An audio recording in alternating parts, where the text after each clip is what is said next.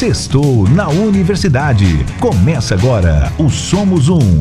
Universitários Missionários na Rede 316. Sexta-feira é dia do nosso. Uh, do nosso Somos Um Universitários Missionários, isso mesmo. E a gente sempre tem aqui esse quadro maravilhoso né, com o pastor Marcelo Santos, trazendo sempre temas importantes, né? Temas um tanto quanto polêmicos, mas que é muito importante a gente saber, a gente entender, a gente ter é, conhecimento sobre esses assuntos. Três horas e três minutos, a gente já está se conectando aqui com ele para poder já começar o nosso quadro Somos Um Universitários Missionários. Deixa eu ver se a gente já consegue colocar o pastor Marcelo no ar aqui. Pastor Marcelo, boa tarde, você me ouve por aí? Boa tarde, meu querido. Graça e paz para todos os irmãos aí, para todo mundo que está na Assembleia da Convenção e para todos os nossos ouvintes em todo o Brasil.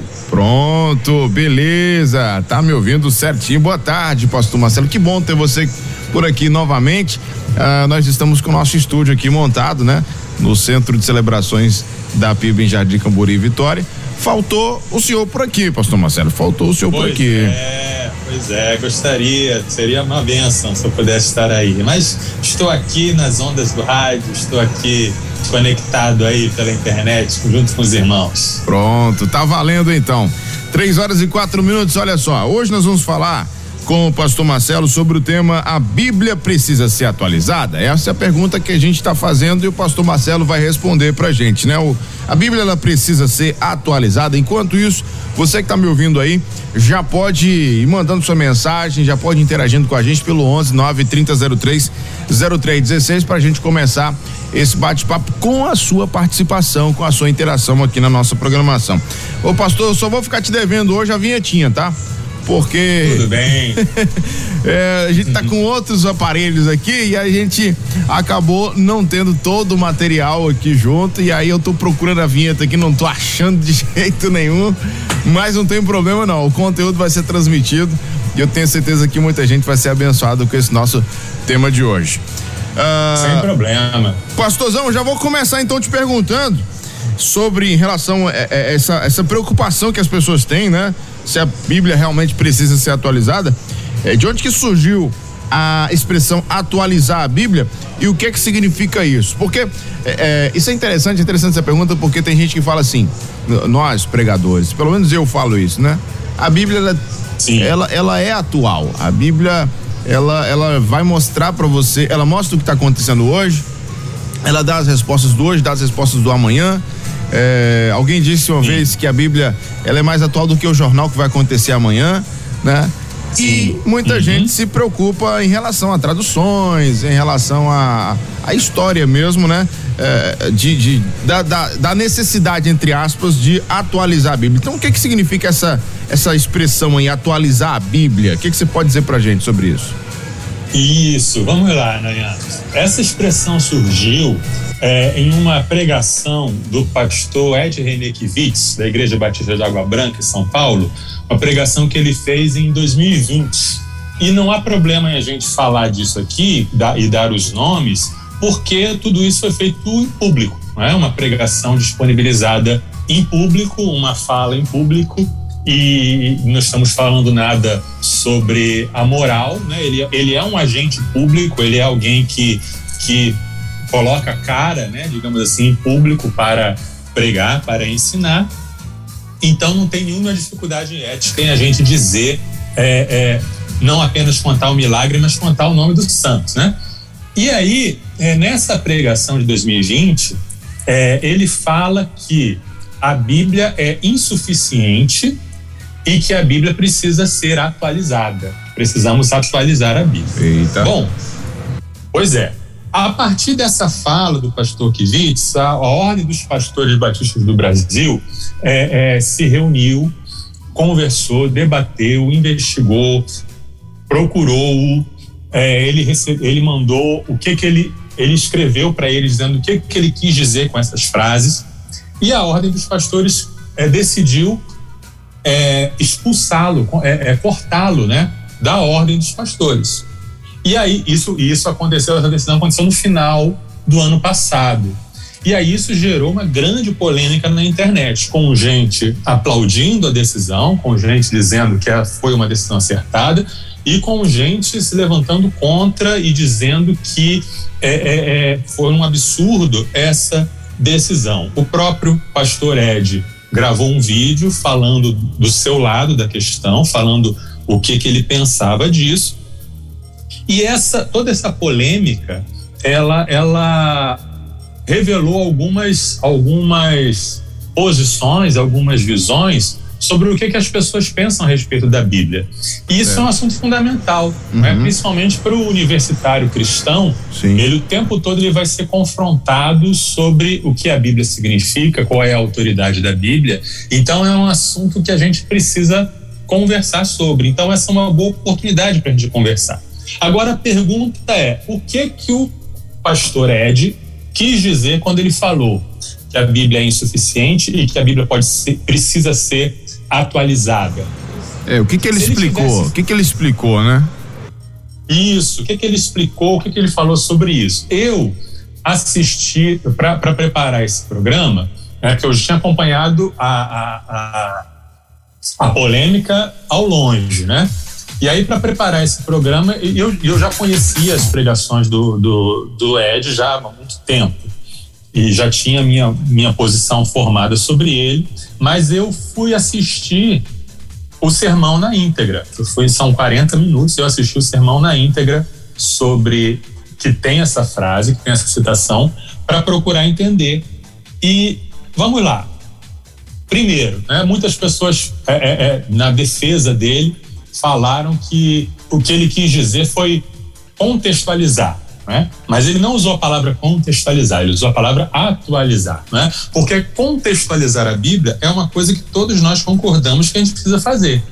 A gente precisa é, é, adaptar ou, é, digamos assim, é, interpretar aquilo que a Bíblia diz e fazer uma aplicação específica para os contextos do dia a dia. Mas ele não usou a expressão contextualizar, não é?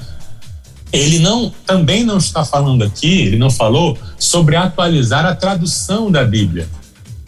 Teve gente que na internet falou, colocou assim: olha a hipocrisia, é, é, expulsaram o Ed René da convenção porque ele quis atualizar a Bíblia, mas na própria Bíblia está escrita edição revista e atualizada.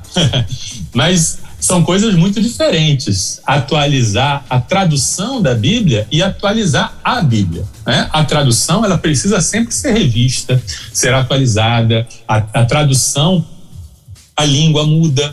É, a Bíblia não foi feita em português, a Bíblia não foi escrita por João Ferreira de Almeida. Ela foi escrita em hebraico e grego dois mil anos atrás. Então a gente precisa traduzir e sempre vai ter uma tradução melhor a cada dia, mais próxima. Então, mas não é isso que ele quis dizer com revisar a tradução da Bíblia. Uhum. Né? No, no, sermão que ele pregou, ele era é um, era um sermão baseado na carta de Filemão, e na carta de Filemão, Paulo está falando sobre Onésimo, um escravo foragido, e Paulo então é, manda Onésimo voltar para a casa de Filemão e Filemão recebê-lo, e Paulo não menciona nada explicitamente contra a escravidão. Tá?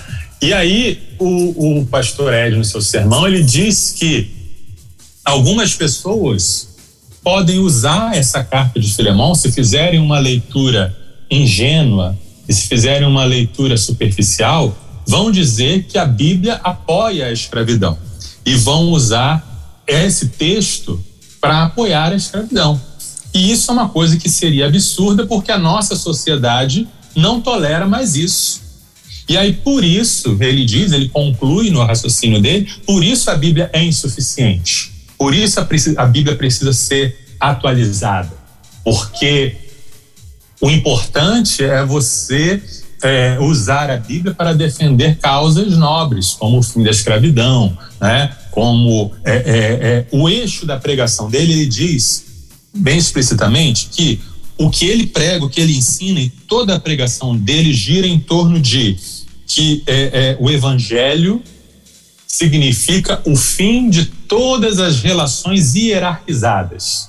Tá? Para ele, o entendimento dele do evangelho significa que não tem mais hierarquia, que não tem mais uhum. desigualdade, que somos todos iguais. Para ele, isso é o núcleo da mensagem de Jesus. E, portanto, tudo que não se encaixa nessa, nesse entendimento deve ser revisado, deve ser descartado, deve ser modificado, porque o que importa para ele é que é pregar uma mensagem de igualdade, é pregar uma mensagem sem hierarquia, né? Uhum. E ele menciona nesse texto, nesse, nesse sermão dele, assim, vou, vou citar literalmente, que ele falou: não é possível tratar a Bíblia como um texto que revela verdades absolutas. Então ele declara explicitamente ali que a Bíblia não pode ser interpretada como um texto que revela verdades absolutas. Ele não trabalha com esse, com esse conceito. Uhum. Tá? Então, para ele, quando ele fala em adaptar a Bíblia, quando ele fala em atualizar a Bíblia, ele está falando de adaptar a Bíblia, adaptar na Bíblia aquilo que não se enquadra, que não se adequa às demandas do nosso tempo e às, ideologias que nós defendemos. Então, para ele, né, segundo o raciocínio dele, segundo o que ele deixou explícito na pregação dele, se alguma coisa na Bíblia contraria aquilo que eu acho bom, aquilo que eu acho nobre, aquilo que eu acho que vale a pena lutar por, né? se eu tenho uma luta, por exemplo, contra, é, é, contra a injustiça social, se eu tenho uma luta contra o machismo, contra o racismo, e se eu acho na Bíblia alguma coisa que pode ser contrária àquilo que eu defendo, então eu tenho que atualizar a Bíblia. A Bíblia não é suficiente para a minha luta. Eu tenho que usar outras ferramentas e outras questões. Isso fica claro quando ele menciona, também na mesma pregação, a questão da homossexualidade. Hum. Ele fala assim: não é possível continuarmos usando alguns textos bíblicos para dizer que o homossexual vai para o inferno. Não é possível. Tá? Então ele está comprometido com uma agenda, está comprometido com uma, com uma luta, né? que você pode achar nobre, pode não achar nobre, é, é ir com cada um, mas em nome dessa bandeira, em nome dessa luta, ele vai adaptar ele vai adequar, ele vai descartar partes da Bíblia e valorizar outras, tá? Uma outra frase que ele disse, é, ele falou assim: não é possível continuarmos lendo a Bíblia como se não tivéssemos dois mil anos de civilização humana, dois mil anos do Espírito Santo iluminando a igreja. Ele falou mais ou menos assim: olha, quando Paulo escreveu a Filemon, Naquela época, a escravidão era algo aceitável, a escravidão era algo comum. Né? E, e nem passava pela cabeça de Paulo e nem dos seus ouvintes questionar isso. Mas dois mil anos se passaram, então a, humanidade evoluiu. E hoje já não aceitamos mais a escravidão como algo normal. Hoje, isso é algo que causa horror para a gente pensar na escravidão como algo normal. Então a gente não pode ler a Bíblia achando que não houve esse progresso de dois mil anos de civilização. A gente não pode ler a Bíblia ignorando que o Espírito Santo trabalhou durante esses dois mil anos e ensinou coisas novas para a igreja e para a humanidade. Aí, Nayan, quando ele fala isso, ele deixa claro é, quais são as duas cosmovisões que estão na mente dele. Né? Cosmovisão, você sabe, já falamos aqui, é a lente com que a gente enxerga o mundo. Não é isso? É aquele óculos que permite para a gente interpretar o que a gente vê ao nosso redor. E cada um age, vive e sente de acordo com a sua cosmovisão. Nessa frase dos dois mil anos, o Kivitz deixa claro que ele tem duas, duas cosmovisões muito claras. Um, uma é o progressismo. O que é progressismo? O progressismo, a gente já falou sobre isso no nosso programa sobre é, política. A gente falou né? sobre isso. Uhum. Isso. O progressismo é a ideia de que o futuro sempre vai ser melhor do que o passado. Né? Sempre vai ser melhor do que o presente. E o presente é melhor do que o passado. É uma crença. de que as coisas estão melhorando e que as coisas vão melhorar. Então, essa crença de que a humanidade hoje está melhor do que há 500 anos atrás e de que daqui a 500 anos, se Jesus não voltar, vai estar melhor ainda. Então, é isso que ele diz. Portanto, a Bíblia é um livro ultrapassado, porque dois mil anos se passaram, nesses dois mil anos a, humanidade evoluiu, a humanidade melhorou, então a gente não pode se prender a coisas do passado. Essa ideologia progressista está muito presente quando a gente fala, por exemplo, assim: ah, esse seu pensamento é muito atrasado. Você já ouviu alguém falando assim?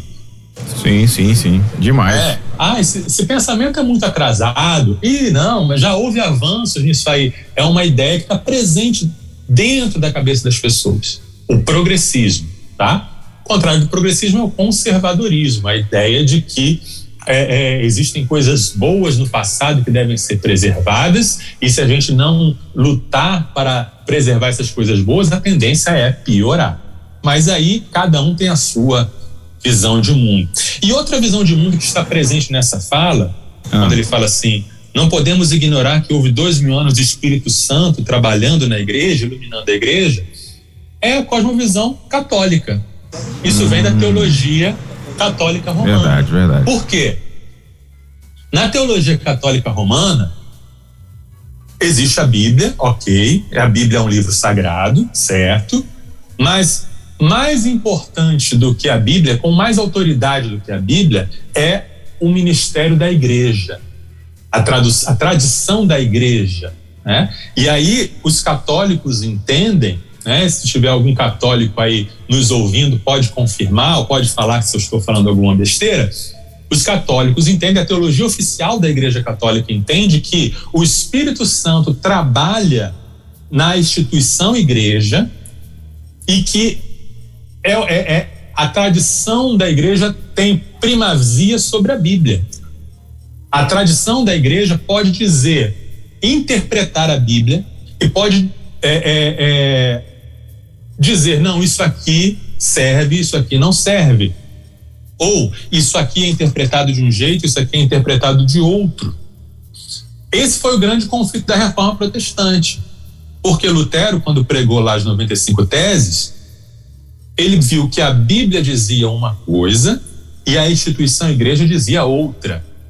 E aí ele falou assim: não, entre a tradição da igreja e a Bíblia, eu fico com a Bíblia. E aí a contra-reforma, que foi a reação da Igreja Católica à reforma de Lutero, diz assim: não, entre a Bíblia e a igreja, entre a Bíblia e a tradição da igreja, eu fico com a tradição da igreja, a tradição da igreja que vai dizer o que a Bíblia significa. Então tudo é uma questão de autoridade. Quem tem autoridade? Né? É a Bíblia que serve a igreja ou a igreja que serve a Bíblia? Do ponto de vista católico, é a igreja que criou a Bíblia, tá? É a igreja, igreja pessoas, né? Que escreveu, é a igreja pessoas que instituiu de autoridade a Bíblia. Por isso a Bíblia é sagrada, porque a igreja diz que ela é sagrada. Esse é o ponto de vista católico. Do ponto de vista protestante, é a Bíblia que cria a igreja. É a palavra de Deus que foi preservada nas Escrituras que gera e faz acontecer a igreja. Então a, a igreja tem que sempre estar em submissão à Bíblia, tá? Tudo isso aqui é para dizer, Nayan, que essa é, é, essa frase, né, atualizar a Bíblia, ela dá muito pano para manga para a gente conversar Sim. sobre doutrina uhum. da Bíblia né? sobre revelação, inspiração, autoridade, interpretação e aplicação da Bíblia. É isso. Pastor, deixa eu ver se eu entendi então. É, a gente a gente está falando, o senhor deixou bem claro aí que a, a expressão dele é, em relação a é como se estivesse defendendo agendas. Eu, eu também penso dessa forma, entendi dessa forma. Sim. Uhum. É, e aí é, é, como, é como se, se ele dissesse o seguinte, ó, o contexto hoje é totalmente diferente, o mundo mudou, as coisas Isso. mudaram, as pessoas uh, mudaram, é, o mundo está indo por essa direção. Então vamos adaptar Sim. a Bíblia a esse mundo. É, Sim. Eu, foi mais ou menos isso que eu entendi. Seria, seria essa, essa, isso que essa seria esse o recado dele? Sim, Exatamente. Vamos fazer o seguinte, vamos É. pegar a Bíblia, vamos pegar a Bíblia e vamos colocar de um jeito que não ofenda as pessoas desse mundo. Né, do, do- tempo de hoje, desse, desse, né, dessa época. É mais ou menos isso? É, eu não sei se a questão é não ofender. O que ficou claro para mim na pregação dele é que ele tem uma agenda, como você falou. Aham. Que agenda, que agenda é essa? É uma agenda até nobre, uma agenda até bonita, né? que é combater a injustiça, Aham. combater a opressão, Certo. combater a desigualdade. Né? Então, entra na questão do machismo, entra na questão da violência doméstica, entra na questão da pobreza, da exploração dos pobres pelos ricos, a questão do racismo. Essa é a bandeira. É com isso que ele está comprometido, tá? É uma é uma é, uma intenção, digamos assim, nobre, boa e positiva, coisa boa, ok. Só que ele coloca isso, essa defesa da igualdade e essa luta contra a opressão, ele coloca isso como o ponto central. E a Sim. Bíblia vai se adaptar a esse ponto central. A Ah. Bíblia vai servir a essa agenda. O que é favorável à minha luta, eu, eu aproveito da Bíblia, e o que não é favorável, eu descarto. Entendi. Ah, e tem a parte histórica da Bíblia que ela tem sua importância, né, pastor? Porque Sim. talvez ele, ele ache que essa, essa, essas partes históricas da Bíblia precisam ser de repente tiradas, mas ela tem sua importância. Uhum. Sim, tiradas ou ressignificadas. Isso. Né? Porque é, é, um- uma leitura conservadora vai olhar para as partes históricas da Bíblia e, e- e tentar entender é, o que que Deus está ensinando ali. Por que que Deus permitiu aquilo acontecer e por que que Deus permitiu que aquilo fosse registrado. E na leitura dele, é, é, é, vai olhar para aquela história, para aquela narrativa histórica e vai olhar é, como eu posso usar essa história para defender a bandeira X, Y ou Z. É uma questão de uso. O que é que eu vou usar, o que é que eu não vou usar. Entendeu? Entendi. Agora 3 horas e 25 minutos, 3 e 25. Então, responde pra gente, pastor. Por que que há tanta discordância sobre a autoridade e interpretação da Bíblia? Uhum, Isso. Durante muitos séculos, Nayan, é, é, ninguém questionou a inspiração, a autoridade é, da Bíblia. Tá? Mesmo dentro do catolicismo, mesmo havendo essa, entre aspas, submissão da Bíblia para o magistério, mesmo assim eles consideravam a Bíblia como palavra de Deus, como vinda de Deus, como inspirada por Deus. Né? Um livro que era humano, mas também divino. Por quê? Porque não havia preconceito contra o sobrenatural. É, não havia nenhuma dúvida de que Deus podia falar, de que Deus podia intervir e de que Deus podia inspirar um livro sagrado, sem problema nenhum. Aí isso mudou na época do iluminismo, o famoso iluminismo, que a gente sempre trata aqui, a gente sempre fala aqui no nosso programa. Movimento lá do século XVII, XVIII, né? Em que tudo tinha que ser racional, tudo tinha que ser explicado pela ciência.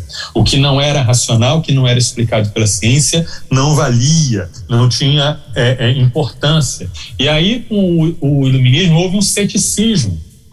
E as pessoas, a sociedade em geral, começou a dizer: ah, que história é essa de livro inspirado?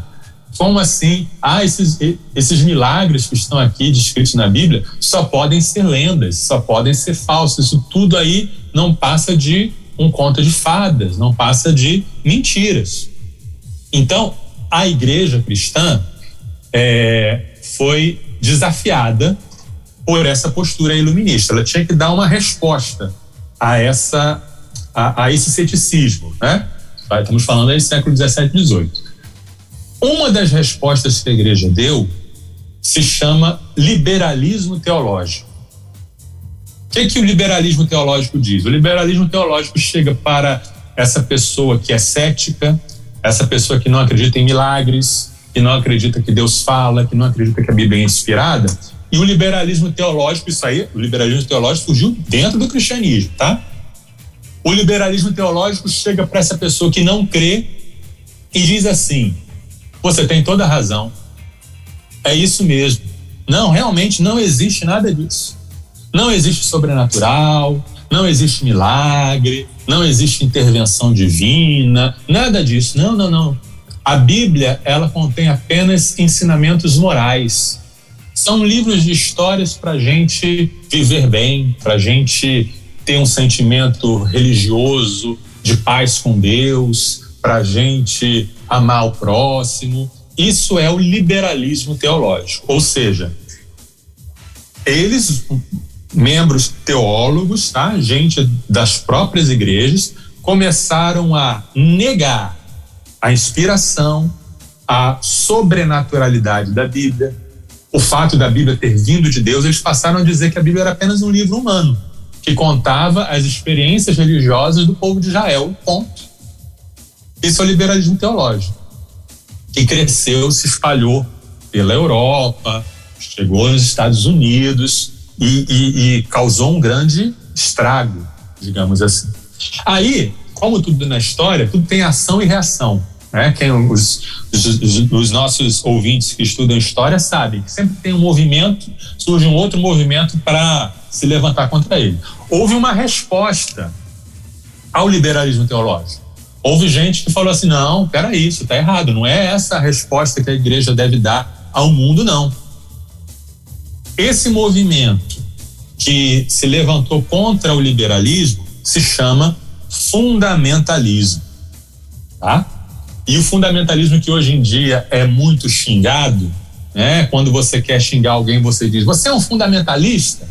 O fundamentalismo surgiu né, no final do século XIX, começo do século XX, como uma resposta ao fundamentalismo, como uma resposta ao liberalismo. E o livro que os livros que deram é, início ao movimento, que se chamam Os Fundamentos, eles falam de cinco pontos, cinco fundamentos que são inegociáveis. Um, a, a inspiração e a verdade da, das Escrituras, a Bíblia é inspirada por Deus, a Bíblia é verdadeira. Dois, Jesus é divino e nasceu de uma virgem, que os, os liberais não acreditavam nisso. Três, Jesus morreu pelos pecados da humanidade. Os liberais também não acreditavam nisso, diziam que Jesus tinha morrido por morrer. Quatro, Jesus ressuscitou fisicamente. Os liberais diziam que a ressurreição de Jesus era só simbólica, uma fábula, um mito. E cinco, os milagres. Os milagres retratados na Bíblia são reais, tá? Aí, Nayan, veja bem, os fundamentalistas surgem defendendo essas ideias. É, se alguém disser assim, se alguém xingar você de fundamentalista, você pergunta: vem cá, por que, que você está me xingando de fundamentalista? É por causa do que eu creio ou por causa do meu comportamento? Não é por causa do que você crê. Então você diz: ah, então tudo bem, eu sou fundamentalista mesmo. Porque não, não tem nada de errado com esses pontos, não é verdade? Sim, Esses sim. pontos aí a gente uhum. concorda. Sim. O problema é que, ao longo da história, o comportamento desses irmãos fundamentalistas deixou a desejar. Porque a verdade que eles defendiam era verdade, mas o jeito de defender essa verdade era, em muitos casos, na maioria dos casos, com sectarismo, ou seja, uma, uma atitude de separação, uma atitude de arrogância, uma atitude de falta de amor, falta de mansidão, é, um espírito brigão. Então, os fundamentalistas se tornaram conhecidos não só por aquilo que eles criam, mas pela maneira como eles falavam. O que lembrou bastante aquilo que Jesus falava sobre os fariseus. Em que Jesus falava assim dos fariseus: olha, ouçam o que eles dizem, né? o, que eles, o que eles pregam, o que eles ensinam não está errado, não, mas não façam o que eles fazem. Tá? Então, é, por isso, por isso, por causa dessa fama que os fundamentalistas acabaram, acabaram levando, foi transportado esse termo fundamentalismo para os muçulmanos. Não começou lá, começou aqui. Fundamentalismo é um termo que se refere a cristãos. mas a imprensa e a mídia, a sociedade começou a chamar os muçulmanos que é, é, praticam coisas muito violentas e muito criminosas por causa da religião, por causa da interpretação que eles têm do texto sagrado deles, começaram a chamar esses esses muçulmanos de fundamentalistas, o mesmo nome que era dado aos cristãos, tá? Mas a história continua, né? Estamos aí falando por que que tem tanta confusão sobre esse tema, né? Da autoridade da inspiração da Bíblia. No, no meio do século XX surgiu um outro movimento filosófico chamado pós-modernismo. Diferente lá do iluminismo, que pregava a razão, que pregava que só a ciência tinha a verdade, o pós-modernismo negava até mesmo o conceito de verdade. O pós-modernismo dizia: não, como assim? É, é, é, não existe verdade absoluta, só existem interpretações. Só existem múltiplas interpreta interpretações de tudo. É, você, então você não pode falar que um texto é verdadeiro. Vai depender da sua interpretação. E qualquer interpretação é válida. Então o que você tem não é mais uma tentativa de descobrir a verdade sobre alguma coisa, mas uma tentativa de. É, é, é uma luta por poder luta por poder no sentido de como eu posso usar essa narrativa a favor da minha bandeira X, Y ou Z. Todo mundo faz isso, então eu vou fazer também. Mais ou menos isso que é o pós-modernismo.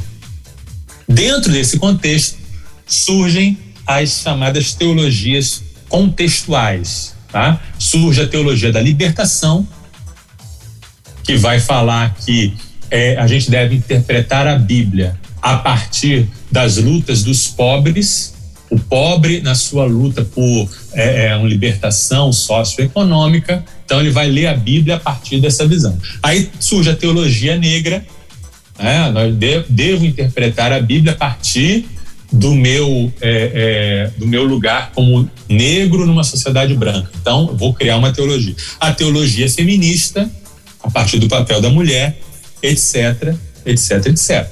Então, essas teologias vão dizer o seguinte: não, não importa se a Bíblia, não importa o que a Bíblia diz. O que importa é o que eu vou dizer do, daquilo que a Bíblia diz. O que importa é a minha minha bandeira. O que importa é o meu contexto. O que importa é, é onde eu estou inserido e o que eu vou fazer com isso, porque eu não sei se existe uma verdade. Tá? Então, por trás de tudo isso está uma descrença de que Deus fala, uma descrença de que Deus pode inspirar um livro e de que uma descrença de que existe um sentido no texto que, que eu estou usando. Só que aí surge um problema, né, Nayan? Ah. Um problema para o próprio para o próprio defensor desse tipo de teologia, porque ele acaba serrando o próprio galho onde ele está sentado. Você imagina uma pessoa sentada num galho de árvore e serrando aquele é, galho, tá? Porque ele está quer, tá querendo usar a Bíblia, por exemplo, para defender a sua pauta, ou dos negros, ou das mulheres, ou dos pobres. E aí, aqueles textos que são favoráveis a essas faltas, eu vou pregar sobre eles com muita eloquência, dizendo: tá vendo? A Bíblia diz isso. Exato. Mas outros textos eu vou desconsiderar. Ora, por que alguém, um opositor dele, pode dizer: por que, que você está dizendo tantas, com tanta convicção que a Bíblia diz isso, se você não acredita que a Bíblia ela veio de Deus, se você não acredita que tem um significado, se você não acredita que tem uma verdade absoluta? Né? Se as partes que eu não gosto não têm autoridade, por que, que as partes que eu gosto teriam autoridade? De onde vem a autoridade do texto bíblico? Né? E as pessoas sempre pensam nessa, nessa questão de atualizar a Bíblia, só vem o lado bom. Né? Mas se um nazista quisesse atualizar a Bíblia, se um nazista olhasse para a Bíblia e falasse assim, ah, não, essas partes aqui que falam sobre perdão, sobre bondade, essas partes que falam sobre misericórdia, sobre ajudar o fraco, eu não gosto dessas partes, não. Vou ficar só com outras partes. E ele vai achar, um nazista vai achar partes que vão, que podem justificar a ideologia dele. Não é difícil. Qualquer um pode fazer isso.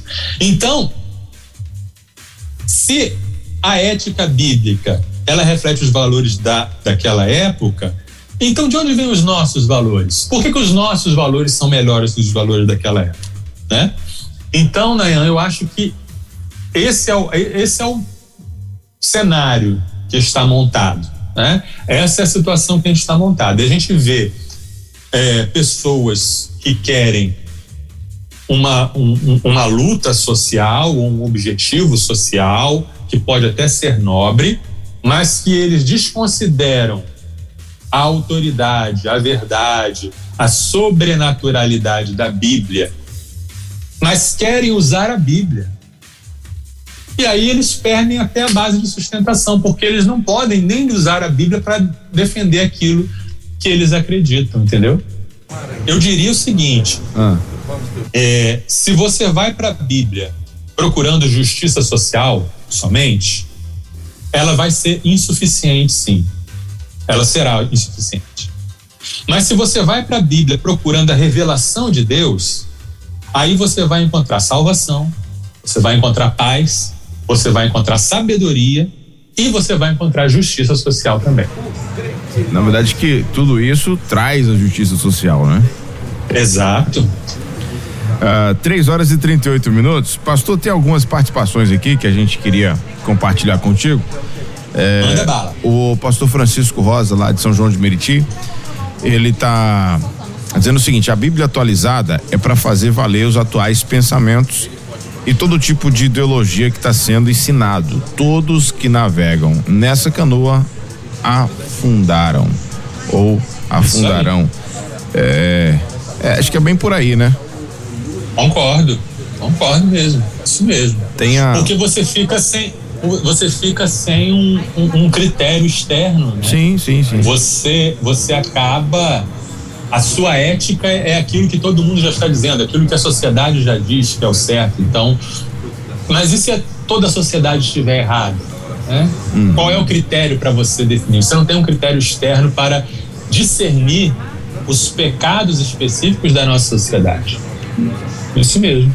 O Luiz, né, o nosso grande Luiz que está lá em Brasília, mandou aqui uma pergunta para ti também, dizendo o seguinte: esse termo que o pastor René o Ed René, na verdade, né? O pastor Ed René trouxe seria uma linguagem mais atualizada do português sem perder a linha original de raciocínio ou criação, trazendo uma linguagem de palavras mais populares?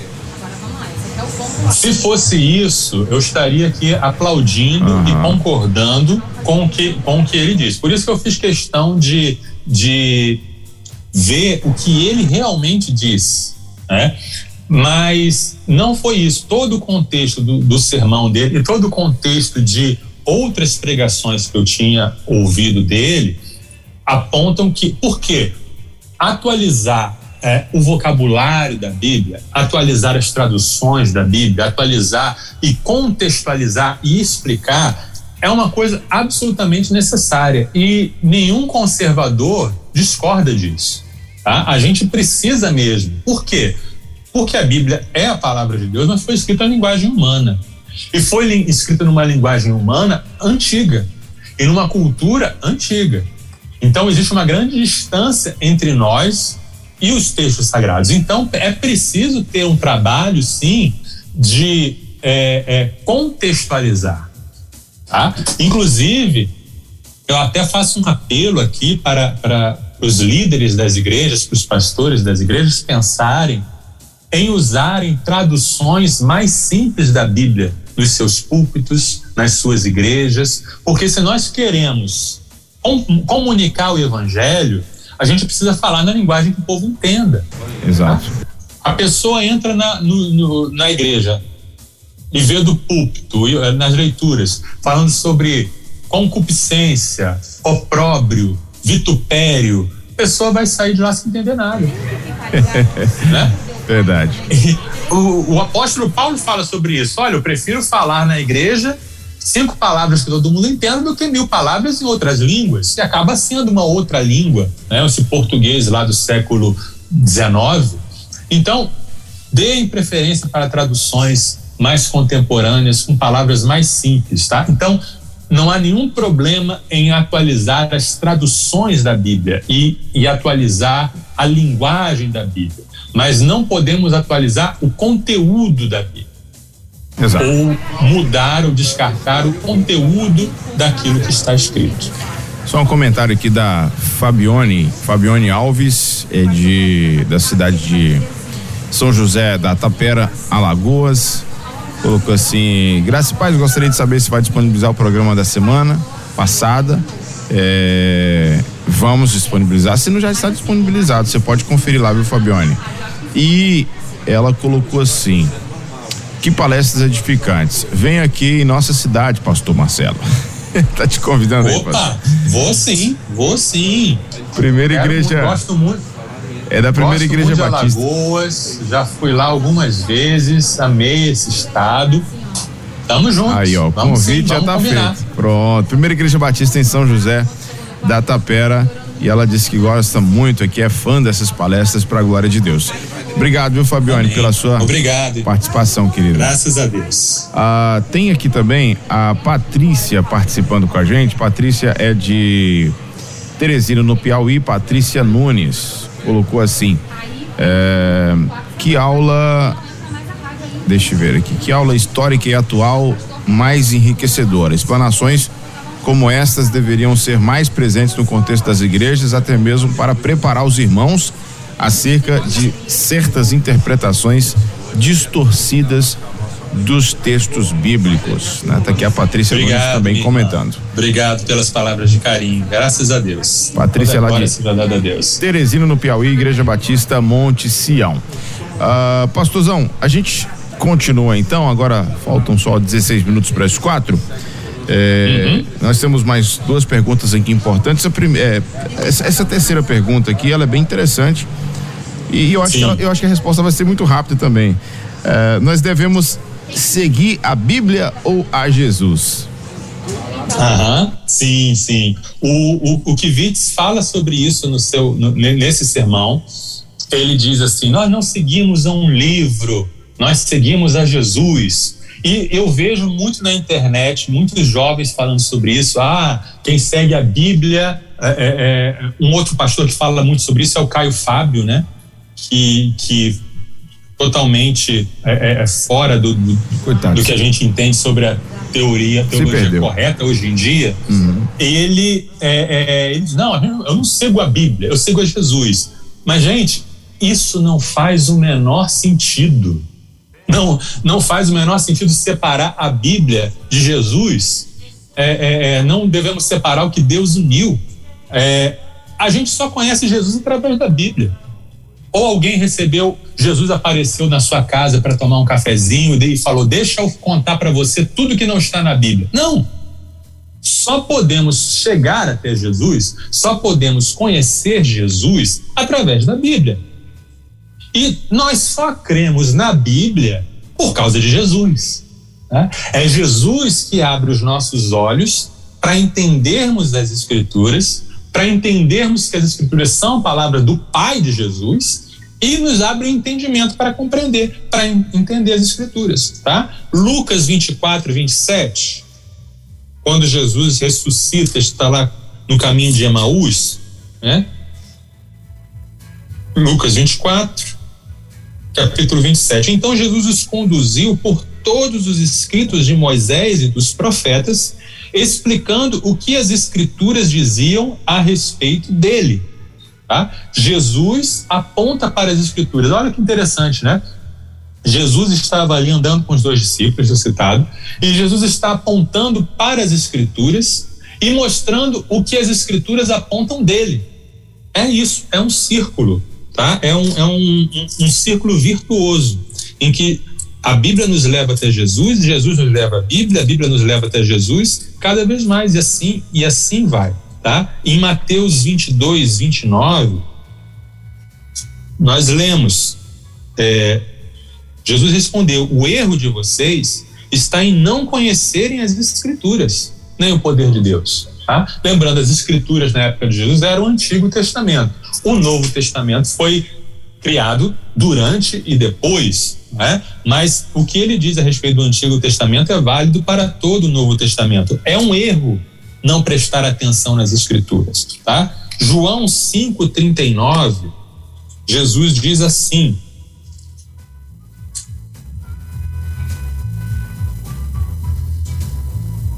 João, capítulo 5, versículo 39. Vocês estudam minuciosamente as Escrituras porque creem que elas lhes dão vida eterna. Mas as Escrituras apontam para mim. E, no entanto, vocês se recusam a vir a mim para receber esta vida. Jesus está falando ali para aqueles líderes religiosos: olha, vocês estudam cuidadosamente a Bíblia porque vocês entendem que ela traz a vida eterna, e Jesus não está criticando eles por isso. Jesus está dizendo: é isso mesmo, mas as Escrituras apontam para mim. E vocês não estão cumprindo o propósito das Escrituras, que é me conhecer, vir até mim. Então, não dá para separar. As Escrituras, o propósito da Bíblia é levar as pessoas a conhecerem Jesus. Em João 10, 34 a 36, Jesus continua falando, Jesus fala muita coisa sobre as escrituras, sobre a Bíblia. Nunca houve essa essa oposição entre uma coisa e outra. É, Jesus respondeu: as próprias escrituras afirmam que Deus disse a certos líderes do povo: Eu digo, vocês são deuses. E vocês sabem que as escrituras não podem ser alteradas. Portanto, se aqueles que receberam a mensagem de Deus foram chamados de deuses, por que vocês consideram blasfêmia quando eu digo eu sou filho de Deus? Jesus estava discutindo ali com os fariseus e, e, eles ficaram bravos porque Jesus disse que era filho de Deus. E Jesus aponta para as escrituras. Ele diz: Olha, tá lá no salmo tal, tal, tal, vocês são deuses. Ora, e aí o Jesus usa, usa a argumentação, né? Se as escrituras, né, que não podem ser alteradas, Jesus diz: não podem ser alteradas. Né? Elas dizem isso. Né? Então, por que, que vocês ficam tão chateados de eu dizer que eu sou o Filho de Deus? Tá? Ela, Jesus está dizendo explicitamente: é a palavra de Deus. Né? É a palavra de Deus que não pode mentir, que não pode ser alterada. Em Mateus 5, 17 a 19, né? e a gente vai entendendo um pouco, por isso que esse tema é, é importante, porque a gente vai descobrindo o que que Jesus diz sobre a Bíblia, o que que a Bíblia diz sobre a Bíblia e o que que a Bíblia diz sobre Jesus, é claro. Mateus 5, de 17 a 19.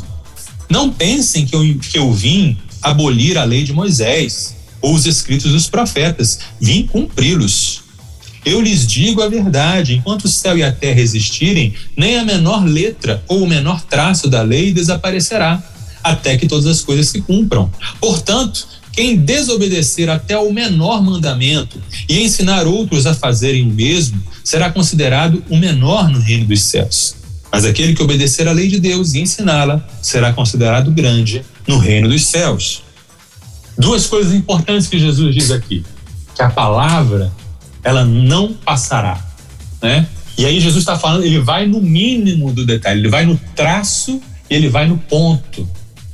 Ou seja, a inspiração ela é verbal, ela não é só uma ideia que o, o escritor tem, teve, e que pode escrever alguma coisa errada e eu preciso descobrir a intenção. Não, as palavras, os traços, os tios da Bíblia foram inspirados e escolhidos por Deus.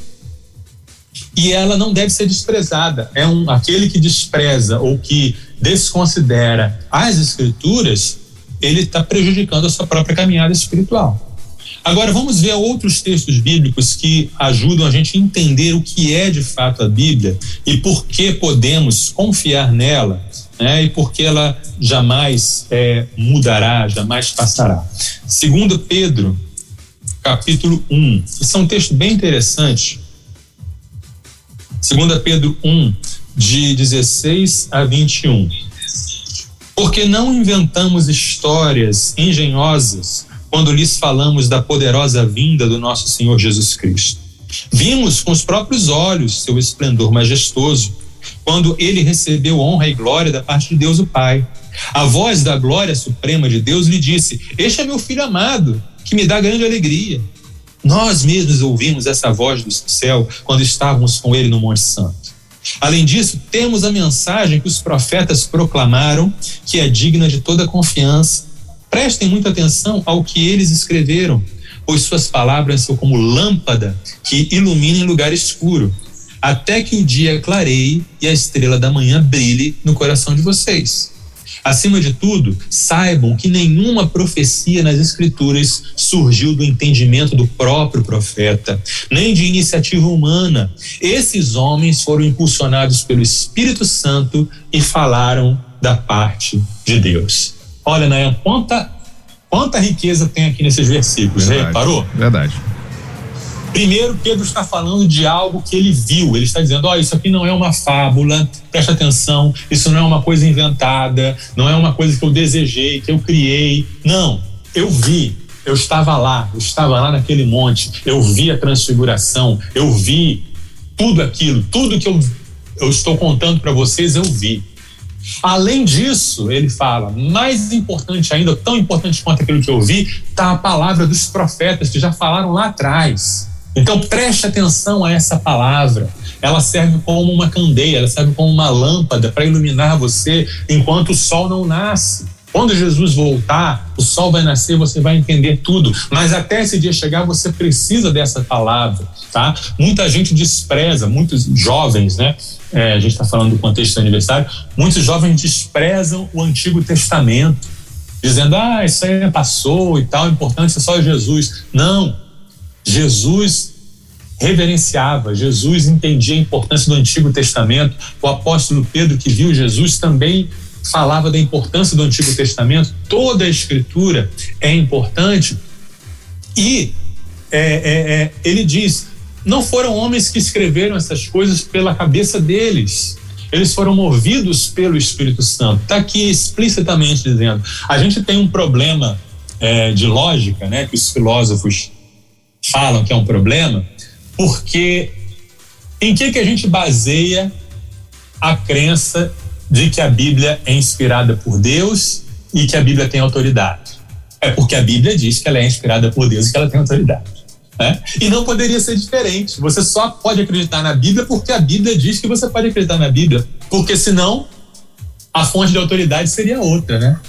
Mas aqui a gente tem um autor bíblico explicando por que, que a Bíblia é importante, porque ela veio de Deus. E você precisa crer nela. 1 Timóteo, famoso texto de 1 Timóteo 3, 16 e 17, toda a escritura é inspirada. Né? Inspirada significa soprada por Deus, não no sentido de um ditado, não no sentido de que Deus foi ditando palavra por palavra, mas que o Espírito Santo, dentro dos escritores bíblicos, é, motivou-os a eles escolherem as palavras que Deus queria.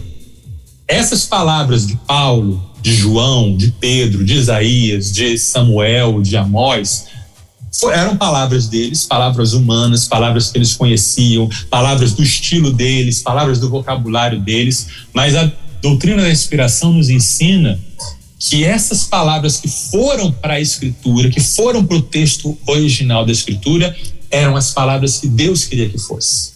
É isso que significa inspiração. Então você tem que levar a sério as palavras usadas. Você tem que levar a sério aquilo que é dito.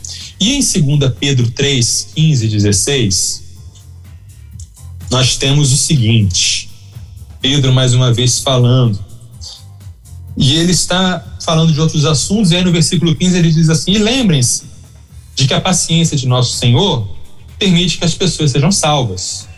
Foi isso que nosso amado irmão Paulo lhes escreveu, com a sabedoria que lhe foi concedida. Ele trata dessas questões em todas as suas cartas. Alguns de seus comentários são difíceis de entender, e os ignorantes e instáveis distorceram suas cartas como fazem com outras partes das Escrituras. Como resultado, eles próprios serão destruídos. Tem muitas coisas interessantes aqui nesse texto, né? Primeiro, ele fala, está falando de Paulo, né? Que Paulo recebeu uma sabedoria de Deus para escrever muitas coisas. Aí ele diz, uma coisa que todo estudante da Bíblia já sabe, que Paulo às vezes escreve umas coisas difíceis, é ou não é? É, isso aí é verdade. É. O, pró O próprio Pedro, né? Porque Pedro era um cara do povo, né? Pedro era pescador, era um cara simplão, era um cara ali do povão mesmo, ele escrevia, era, mandava o papo reto, e ele reconhece, como muitos de nós reconhecemos hoje, rapaz, Paulo às vezes escreve umas coisas difíceis. É difícil de entender. O fato de a Bíblia é, ser a revelação de Deus para nós não significa que seja sempre fácil, tem coisas difíceis. Aí, por causa dessa dificuldade, já na época de Pedro, algumas pessoas mal intencionadas distorciam aquilo que Paulo escreveu distorciam. E aí, olha só o que ele diz: eles fazem isso com outras partes das Escrituras. Então, ele está dizendo que já na época em que Pedro estava vivo, as cartas de Paulo já eram consideradas, reconhecidas como Escrituras, em pé de igualdade com Isaías, com Gênesis, com Salmos. Ou seja, a própria igreja, já naquela época, reconheceu, percebeu a inspiração sobrenatural de Deus naqueles escritos e também nos escritos de Pedro, nos escritos de João, de Lucas, tá? A igreja não deu autoridade para a escritura, não. A igreja simplesmente reconheceu a autoridade que o Novo Testamento já tinha em si. E eu vou terminar essa parte mais bíblica é, falando de dois versículos é Romanos 15, 4 e 1 Coríntios 10, 11.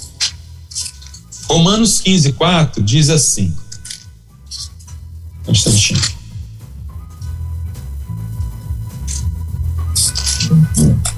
Importante ler, né? Romanos 15, versículo 4. Essas coisas foram registradas há muito tempo para nos ensinar. E as Escrituras nos dão paciência e ânimo para mantermos a esperança. E 1 Coríntios 10, 11 diz: Essas coisas que aconteceram a eles nos servem como exemplo. Foram escritas como advertência para nós que vivemos no fim dos tempos. E aqui a gente vê o amor de Deus, em ver o propósito e a intencionalidade da escritura. Houve um propósito para essas coisas serem escritas. Por isso você não deve desprezar nenhuma parte da Bíblia. Você não pode dizer, ah, essa parte da Bíblia eu não entendo, ou essa parte da Bíblia é chata, ou essa parte da Bíblia me provoca é, incômodo, eu fico incomodado de ler essa parte, então eu vou rejeitar, eu vou atualizar. Não, tudo foi escrito com um propósito, propósito de dar esperança, propósito de corrigir, propósito de alertar para nós. Deus permitiu que essas cartas e esses livros e, e, e, esses salmos fossem escritos para nós, para nossa firmeza, para nossa caminhada, para nossa edificação, né? Então é isso, esse é o panorama, né? É, é isso que significa seguir Jesus significa seguir a Bíblia e seguir a Bíblia verdadeiramente tem que significar seguir a Jesus. Muito bem. Quatro horas em ponto aqui na nossa rede 316. A gente segue então para a nossa última pergunta aqui, pastorzão. É, uhum. Que ela é bem interessante. Eu, eu particularmente estou curioso para saber qual é a resposta. A gente deve uhum. interpretar a Bíblia literalmente? E aí? Sim. E aí, né? O que, que é interpretar a Bíblia literalmente, Nayan? Interpretar a Bíblia literalmente significa interpretar cada trecho, cada texto de acordo com o seu estilo literário, tá? Então, por exemplo, se você pega um texto que é uma poesia, né? Um texto porque a Bíblia ela é, é, é, a palavra de Deus, mas ela é escrita em linguagem humana, dentro de contextos humanos. Então você deve interpretar um texto de poesia como poesia. Se você interpreta um texto de poesia como se fosse um relato histórico, você está violando o sentido original do texto. O contrário também é verdade. Se você pega um texto histórico, né? Tem um texto como o de Lucas, por exemplo. Ah, isso aconteceu no tempo tal, na época tal, no lugar tal, e eu escrevi isso para que você soubesse a sequência dos eventos. E você diz: não, isso aí é uma poesia, isso aí é uma fábula. Você está violando o sentido do texto. Então, é, é, é isso que significa interpretar literalmente. Muita gente faz muita confusão, porque de fato, se você pega um texto poético ou uma profecia cheia de códigos, cheia de símbolo, e quer dizer que aquilo é uma prosa, você não vai entender o sentido do texto. Você vai causar muitos problemas, tá?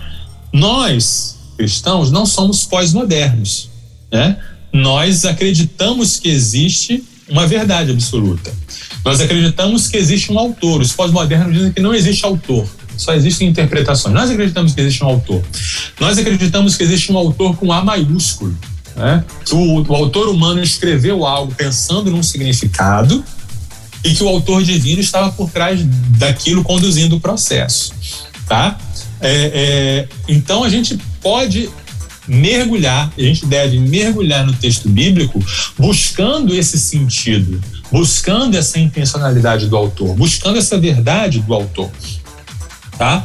É, tem uma, uma figurinha, né, na internet, um desenho em que tem um número desenhado no chão.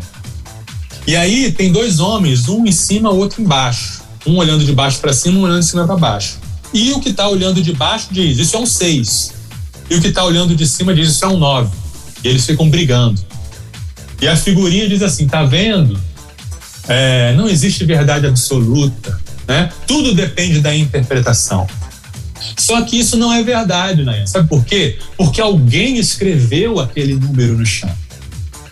E esse, esse autor que escreveu o número no chão sabe se o que ele quis escrever era um 6 ou era um 9. Se for um 6, a interpretação do 6 está correta, a interpretação do 9 está errada, e vice-versa. Isso significa que não tem dificuldade na interpretação? Existem dificuldades na interpretação, claro. A sua interpretação pode estar errada, mas a sua interpretação pode estar certa. Então a gente não pode, em nome de falsas interpretações que já fizeram, em nome de erros que já fizeram, em nome de terem usado a Bíblia para fazer o mal no passado, a gente não pode jogar o bebê fora junto com a água do banho. A gente não pode jogar fora a crença de que Deus fala, de que Deus se comunica. Agora, existe trabalho a se fazer. Né? É o trabalho da hermenêutica, que é a arte da interpretação. Né? Começa com a exegese, que é uma palavra, né? hermenêutica e exegese são palavras complicadas, mas exegese é, é isso, é você extrair o significado do texto e não você colocar o significado que você quer no texto. Hoje em dia as pessoas fazem muito isso. Nas redes sociais, a dificuldade de interpretar é tremenda, porque a pessoa lê, tem a preguiça de ler e já quer interpretar o que ela acha que isso quer dizer. E não para para realmente ler e entender qual é a intenção do autor, o que ele está querendo dizer. Então é preciso pesquisar, é preciso estudar, mas isso não é um conhecimento secreto, né? É, não é uma coisa só para um especialista, só alguém que faz parte de uma elite espiritual. Não, você pode ter esse conhecimento, mas tem que correr atrás, né? Comparar a Bíblia com a Bíblia, ver o que, que a Bíblia diz, né? Ver que ah, tem um texto aqui que é complicado, mas aí um outro texto lá na frente vai elucidar o significado daquele texto né? E aí você vai fazendo isso e você pega o princípio eterno por trás daquele ensinamento. E aí sim você faz a aplicação, aí sim você faz a contextualização. Quer ver um exemplo disso? É, vício em telas. Né? Esse problema atual, esse problema contemporâneo das pessoas que não desgrudam do celular, não desgrudam da tela do computador e ficam viciadas naquilo ali. A Bíblia fala sobre isso? Diretamente não.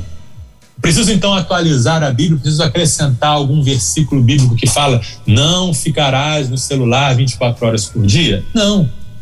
Eu posso pegar um texto que fala sobre é, moderação, sobre domínio próprio, sobre não ficar preso a nada, né? sobre sabedoria, sobre olhar aquilo que edifica. E aí eu extraio o princípio eterno daquilo ali e aplico na situação do presente. Né? Dá trabalho? Dá trabalho. Mas as profundidades da Bíblia requerem esforço. Né? O evangelho em si é fácil de entender para que até qualquer pessoa possa ser salvo, mas as profundidades da Bíblia, quanto mais você vai se aprofundando, mais você vai é, é, crescendo né? e no conhecimento de Jesus. O Deus que quis se revelar no passado, ele zela pela inspiração, pela transmissão ao longo dos séculos e pela iluminação daquilo que foi revelado. Né? Então, resumindo, Nayan, a Bíblia Sim. não precisa ser atualizada. Uhum. Nós é que precisamos ser atualizados, revistos e corrigidos Sim. pela Bíblia. Amém, amém. É isso aí então. É uma aula, mais uma aula muito importante aqui nessa tarde especial de sexta-feira com o pastor Marcelo Santos. Gostei muito. É, a gente a gente vê que também é, é, o, senhor, o senhor citou isso algumas acho que foi logo no início e e fica mais uma vez frisado. Eu gostaria de frisar isso, pastor.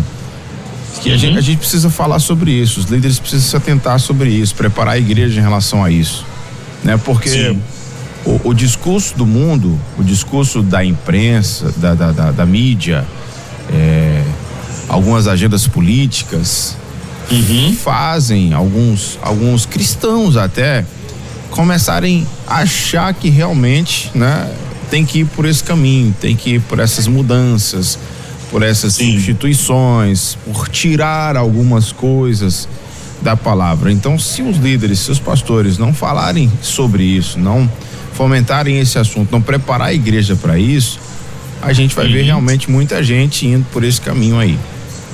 É verdade. O, o escritor que eu gosto muito, William Lane Craig, ele escreveu certa vez assim: é, as igrejas, os pastores, os líderes precisam parar de dar entretenimento para os jovens.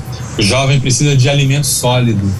O jovem está indo para uma guerra, para uma batalha, e ele está recebendo só palavras de motivação, palavras de discurso de autoajuda, é, é, piadas, entretenimento. Não.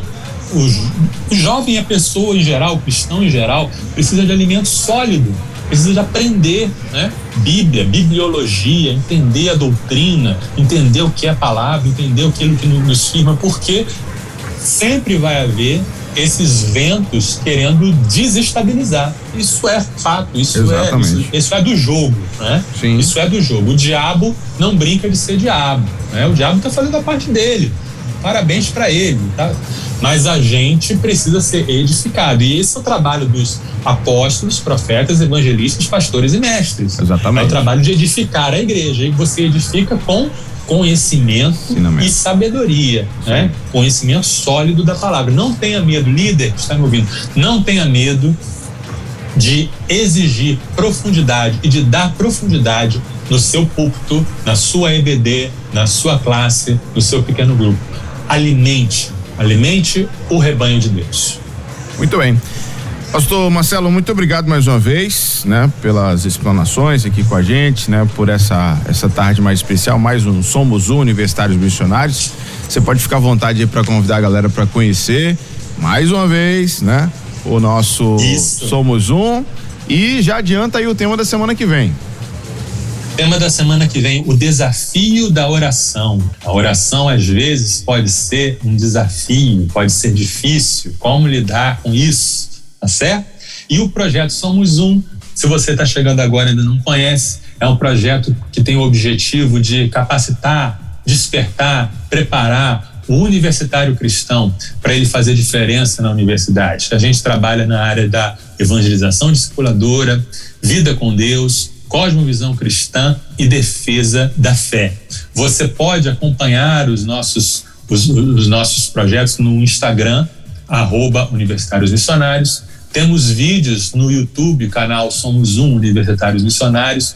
Você pode baixar gratuitamente alguns dos nossos materiais em igrejamultiplicadora.com.br e também você pode comprar, adquirir materiais impressos, materiais físicos em livrariamissõesnacionais.org.br. Conto com você, esteja conosco lá, o que a gente puder te servir, estamos aí para te servir. Muito bem, conversamos com o pastor Marcelo Santos. Abraço, pastor. Até, até semana que vem, viu? Valeu. Tchau, tchau. Sextou na Universidade. Universitários Missionários na Rede 316.